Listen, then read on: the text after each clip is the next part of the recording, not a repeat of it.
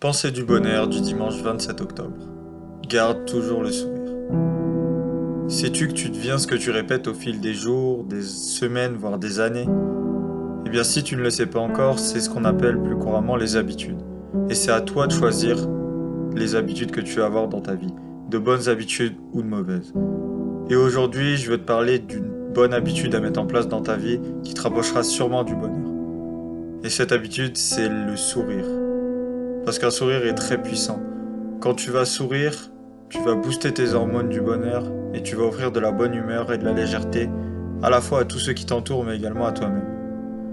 Alors oui, c'est pas toujours évident de sourire au quotidien, surtout quand t'es pas habitué et que tout va pas forcément comme tu le souhaites, mais habitue-toi quand même à sourire.